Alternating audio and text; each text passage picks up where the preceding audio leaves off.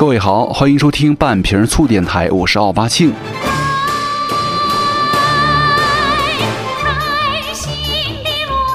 那今天我们的节目呢，要主要跟大家来聊两个地方了，其实也是一个系统哈，就是你们的肚子和你们的胃了。就为什么你们的胃老是吃东西，老是想吃东西？第二，为什么你们的肚子这么大呢？这两点，那还是老规矩哈，就是在说这两个内容之前呢，还是白活白活最近怎么样啊？说一些有的没的，就是有没有发现一点，就是现在很多健身房都成了那种大型的自拍场所了啊！而且我觉得很多这个，尤其是女生，我发现就是去健身就是为了去自拍的，而且在健身房很多干什么都有，就是健身的不多。呃，就是我们看朋友圈就会发现哈，很多女生啊去健身真的就是为了去自拍去那个发朋友圈的。那按理来说，咱们男的健身一个个的时候都练得脸红脖子粗的。女生怎么每个人拍出来照片都那么好看呢？那皮也也得有一个运动的样子呀。后来我问了一个朋友才知道，人家很多女生去健身房啊，都是化好妆再去的。而且，呃，大部分的这个拍照的目的是什么呢？就是为了炫耀一下，今天我来健身了啊！而且主要是看啊，你还流了一身汗。其实最夸张的是，现在有很多女生啊，拍照我觉得都都挺作的，就好不容易练出来一点汗，就赶紧照相。一看，哎呀，光线还可以，但是背景不行。然后后来呢，背景还可以，但是角度不行。终于什么都弄好了，汗干了啊，白忙活了，就赶紧把这个脸呢，呃，就洗洗把脸，然后把自己弄湿了，然后就来疯狂的一组。哎，一天的训练结束了啊。其实我觉得这种群体有，但是我觉得自己开心就行了。而且人家自拍嘛，也影响不了我们。就是把这种现象呢稍微摆活摆活。另外，那天我们健身房来了一体育老师，发现那个身材练的真的是非常棒。那个体育老师是教初中的，然后跟他聊了很多。呃，我的印象当中啊，就是以前我们在上初中啊、小学啊或者高中那会儿，呃，只是有一帮学习不太好的，就喜欢上体育课嘛，也会发现现在想起来，就是大部分的体育老师其实身材保持的都还可以，但是往往那些什么教语文的呀、历史啊、数学呀。那些老师一个个都大肚子，就是我我我那时候上学就特别喜欢上那个体育课，但是呢，经常到后来啊，上体育课的时候，班主任就会来到教室跟我们说，那个今天体育老师生病了啊，我们来上这个数学课。而且我发现，越是到期末考试的时候啊，体育老师就病得越厉害，所以我就不明白了，体育老师按理来说应该天天锻炼身体，怎么身体那么差呢？明明看见这个。壮如牛，每次看见就说病就病了，而且数学老师看起来弱不禁风的，从来都不生病。我们每个学校啊，一到期末考试，体育老师就开始要么生病，要么有事儿。所以说这一点，我觉得也是造成很多这个，不是有个调查就说咱们中国人这个大学生的身体素质越来越差了吗？为什么差呀？除了自己作以外，我觉得你再作的话，我觉得年轻人有一个好的状态也没有问题，但是。就很多这个学校，他不重视这个体育建设，就导致了很多人的这个身体素质越来越差劲。而且呢，小小的年轻人，早早的就把那个肚子给长起来了。那所以说呢，咱们今天就重点来说两块哈，一个是你的肚子，一个是你的胃。咱们先从这个由里到外先说一说，先从你们的胃说起。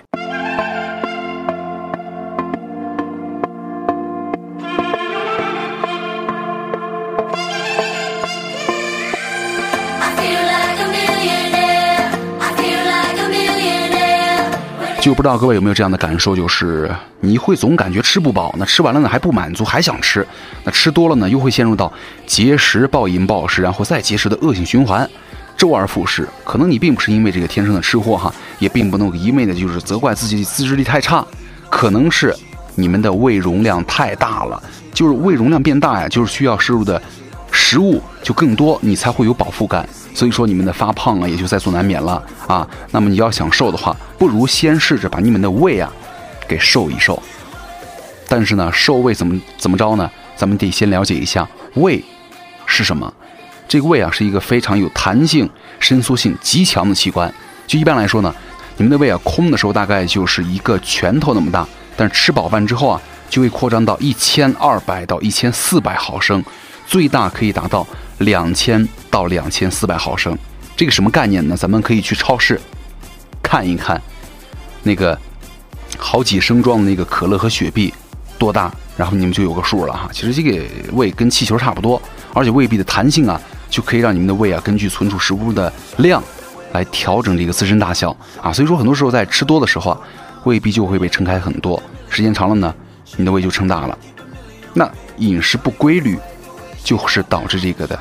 主要原因了。那饮食不规律会怎么样呢？就如果你们总是不规律吃饭啊，就是要么饿着，要么暴饮暴食的话，你们的胃啊就会时而缩小，时而膨胀，时而胃酸多的让你泛酸，时而胃酸又不够用，导致消化不好。这样反反复复的话，你们的胃就会越来越脆弱了。那咱们这个吃下去的食物啊，一般都是靠这个胃液来把这个食物给消化掉，就排一下。这个胃液啊，其实跟强酸也差不多。胃液的 pH 值呢，在一点五到二点零之间，堪比盐酸。而且您的食物啊，到你的胃里之后就会被消化排空，而且不同种类的食物消化排空的速度也不一样，一般不会超过大概四个小时。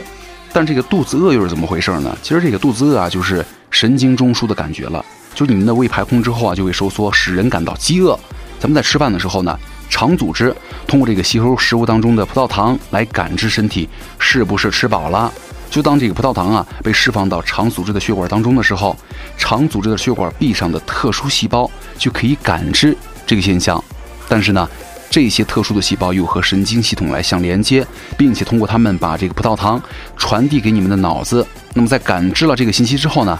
大脑才发出指令，OK，饥饿感逐渐的减退。但是咱们需要注意一点哈，这个大脑反应啊需要有一个过程的，就是当你们感到已经吃饱的时候，其实啊，你们的胃已经摄入了很多食物了。那问题就来了，咱们应该如何保护好我们的胃呢？第一，吃的过饱的话，不仅仅会让你们过剩的热量呢转换为脂肪，积蓄在您的体内，还会一点一点的撑大你们的胃。就所谓吃饭呢，只吃七分饱，就是指胃里还没有觉得太满，但是呢，对于食物的热情已经有所下降了。所以说，咱们可以准备一个带有这个刻度啊、容量的这个餐盒，每次呢大概吃八百毫升左右的食物，来防止吃饭的过量问题了。另外呢，咱们可以说了好多遍了哈，少食多餐，啊，因为咱们抑制食欲呢，跟缩小胃的关键就是在固定的几个小时当中有节制的进行进食。比如说，在这个中餐和晚餐之间要增加下午茶，而蔬菜沙拉呢或者水果沙拉都是很不错的选择了。第二，要建议大家。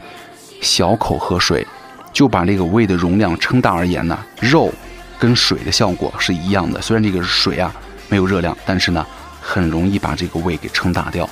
因为你想啊，胃是有伸缩性的，就像这个皮球、气球一样，你喝的东西越多，吃的越多，胃的就会被撑得越大。所以说，咱们要小口喝，不能大口灌啊！什么啤酒啊、碳酸饮料啊这些东西，要了亲命了，他们会把你们的胃撑大，必须得少喝了。所谓什么啤酒肚啊，什么这种大肚子呀，跟这个也有很大的关系。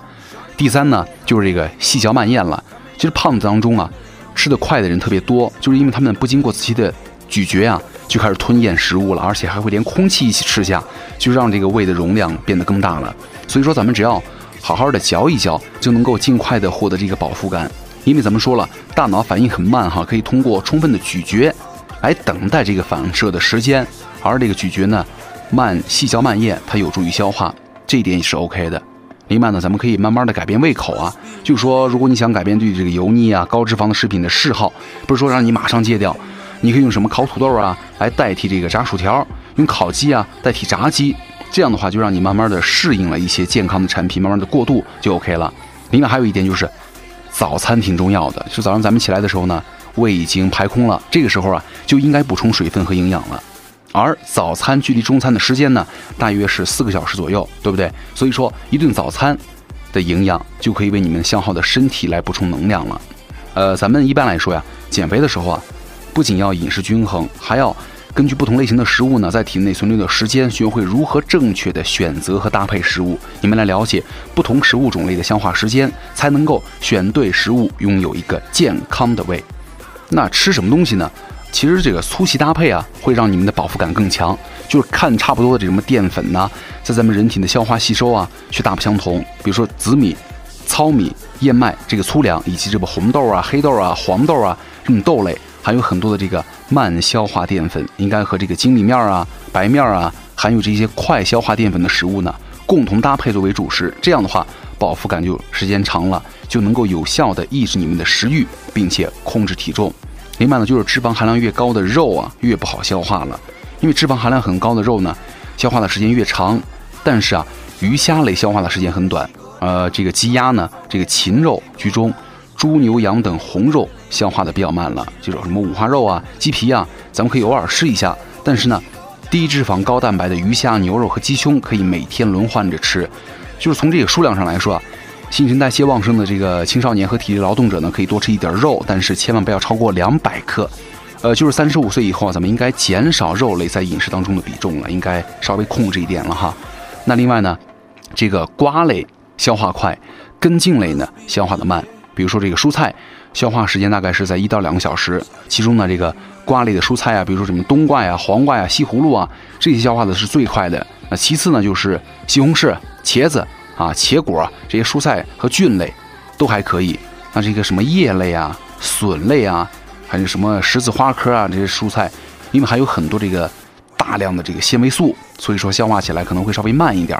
而很多这个根茎类蔬菜，比如说红薯。土豆、玉米，因为含有很多这个慢消化的淀粉，消化的时间呢就比较长了，所以说可以替代很多呃一部分主食啊。从数量上来说呢，大约两根这个茎类的蔬菜就可以替代一份米面了。那一个小 tips 就是，我们的上班族啊，工作时间如果觉得饿的话，可以喝一点矿泉水。那么在咱们进行体力和脑力劳动之后啊，就觉得这个疲劳的时候，应该进食一点什么花生啊、杏仁啊。核桃啊等坚果，那么也是补充体能的好帮手了。就吃一个水果，喝杯牛奶，都是非常好的选择了。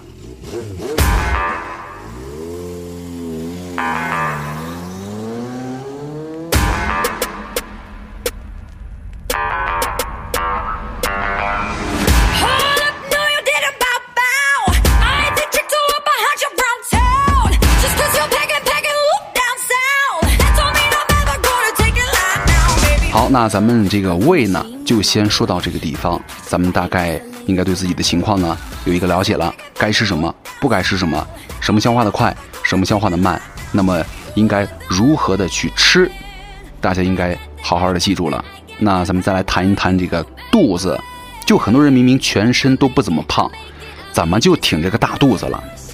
其实现在很多人好像不太拿这个 BMI 值来衡量身材是不是标准，是不是胖。其实原本那个 BMI 的设计呢，就是用在传统的这个统计公共的健康的研究，就是咱们需要知道肥胖啊是不是对某一个疾病有致病的原因的时候，这个 BMI 就是一个非常重要的参考值了。但是我觉得现在科技很发达哈，要是真正的衡量这个人是否肥胖，还得判断这个脂肪的厚度啊。所以说 BMI 的角色呢也在逐渐的改变，但是我觉得它的存在呢还是有意义的，就是 BMI。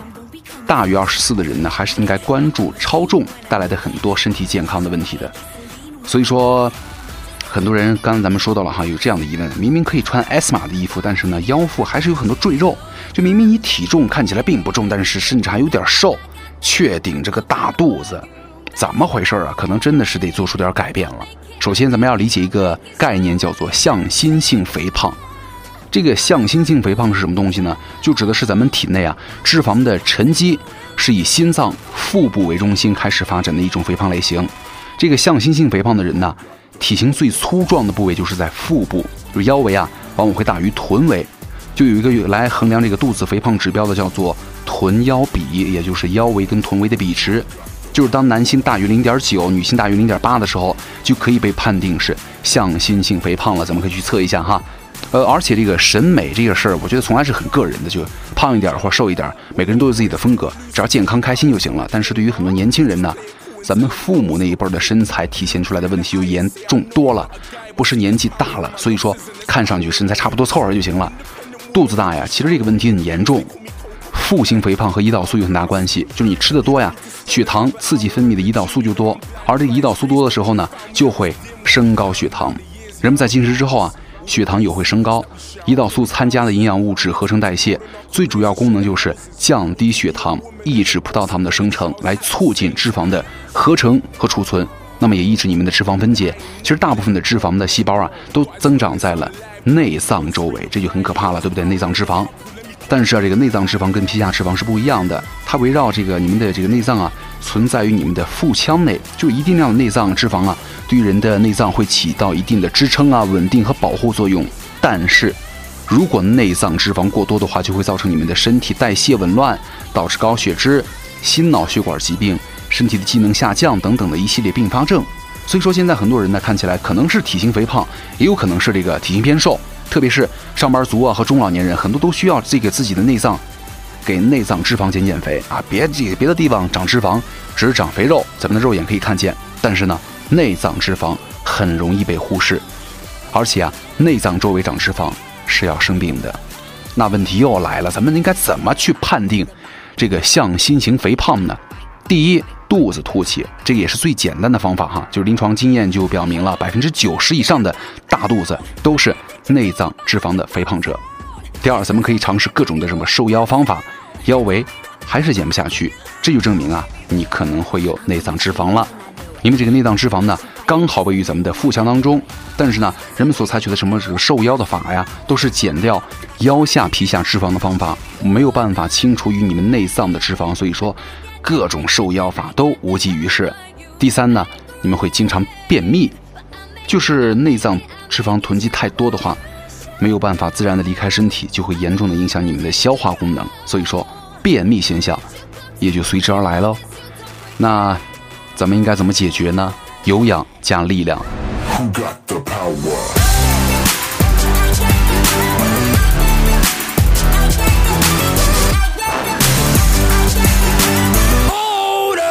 这个有氧运动的好处就是可以大量的消耗脂肪，而且呢，它可以维持的时间很长，消耗的能量呢也比较多。因为就是你摄氧量高啊，脂肪的功能也很大，所以说作为一种经典的消耗性训练啊，有氧还是很有必要的。适当强度的有氧运动呢，可以调节咱们人体的激素水平，缓解压力。比如说，当一个人长期处于压力的环境之下呢，就更有可能对于刺激物产生依赖。这个时候啊，跑步作为一种方式，就可以有一个这样的戒断作用了。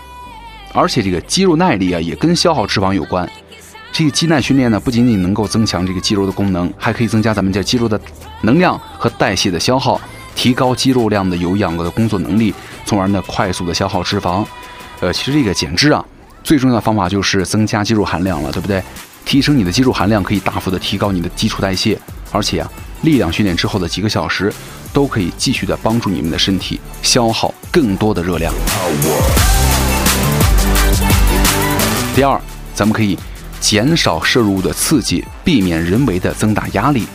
这儿的刺激分两种，一种是咖啡啊、绿茶等含有咖啡因的食物，就压力大使得这个激素分泌异常。但是呢，长期你喝这个咖啡啊、浓茶的人，就会人为的增加你们的肾上腺激素，使人长期处于这个压力的环境之下，也会有可能导致你们的激素调节失调，从而使这个脂肪呢分布在腹中。另外呢，所谓的成瘾反应还有一个耐受性，就是刚开始你喝一杯咖啡就感觉到精力充沛了，但是呢，慢慢的一段时间之后啊，你可能每天喝两三杯咖啡都只能够是勉强的维持精力。那么这样的状态呢，其实就已经是对刺激物啊形成了依赖了。这个时候啊，咱们身体的激素水平啊，应该是有一定的问题了。所以说，咱们要减小肚子，首先得调整自己的状态，千万不要依赖什么咖啡呀、可乐呀来维持精力。良好的睡眠、规律的运动、健康的饮食，这三点就足够让各位活力满满了。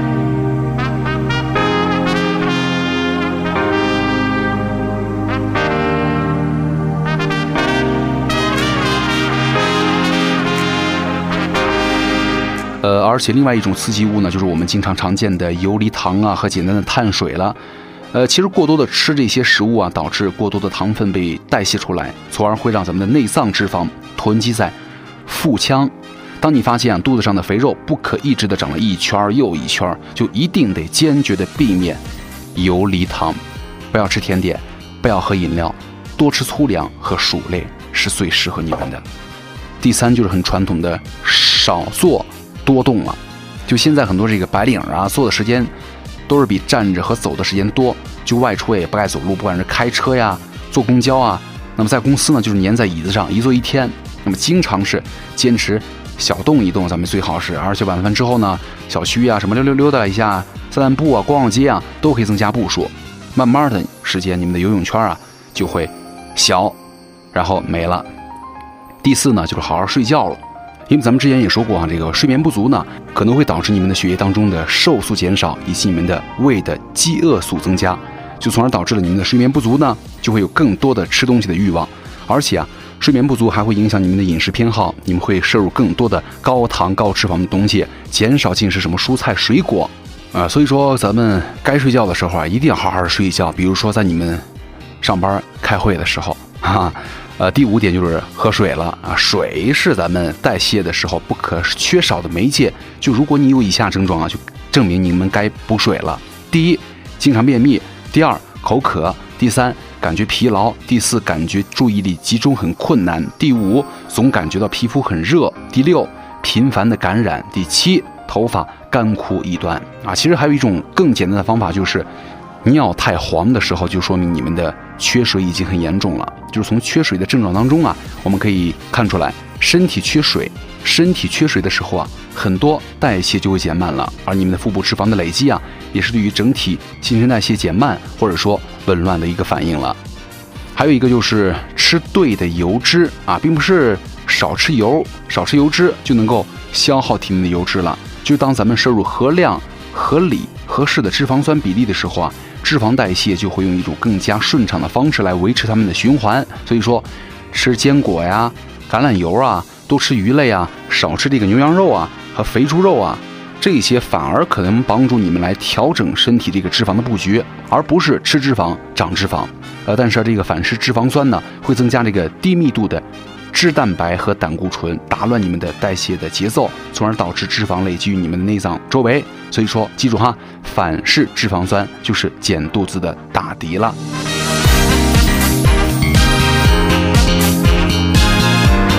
那什么是反式脂肪酸呢？就是主要来源呢，就是部分的氢化处理的植物油，部分氢化油啊，具有耐高温、不易变质、存放久等特点。所以说，在什么这个蛋糕啊、饼干啊、速冻披萨呀、薯条啊、爆米花呀，就会被普遍的使用了。过多的吃这些东西啊，反式脂肪酸可以让你们的血液的胆固醇增高，从而增加心血管病的发生风险啊。反式脂肪酸这些东西少吃。还有一点就是吃饱饭。别节食啊！其实，在这个节食的时候啊，身体对于蛋白质的消耗也是非常大的。也就是说，节食当中呢，咱们牺牲掉了很多肌肉来维持能耗。但是呢，这个过程中呢，因为这个激素水平的变化，一旦恢复了饮食，咱们的身体对于脂肪的储存能力就更强了啊。所以说，呃，总结下来一句话吧，就是稳定的健康饮食，千万别想着一个月就把一辈子吃出来的肥肉都减掉了。咱们也说过，这个健身呢，减肥也好，塑形也好，都是一个长期的过程。养成良好的生活方式和习惯，对于你们来说，就是最重要的了啊！所以说，也不希望大家真的是一胖起来就对自己的要求降低了。之前瘦点的时候呢，每次拍照还得选个角度啊什么的，让自己好看一点。自从胖了以后，完全不在乎这些了，咔咔一拍，没事，挺好的，看起来也不做作啊，胖胖的挺挺随和的。之前的没角度呢，之前的精挑细选呢。对不对？所以说，也希望大家，不管在什么时候，你胖也好，瘦也好，都要做一个对自己有要求的人，这样才会让你们在这个咱们目前这个最年轻的时候，在你们最美的年纪，都有一个好的、最美的身体。好，感谢各位收听本期的半瓶醋电台，我是奥巴庆，咱们下期再见喽。Before all I heard was silence, a rhapsody for you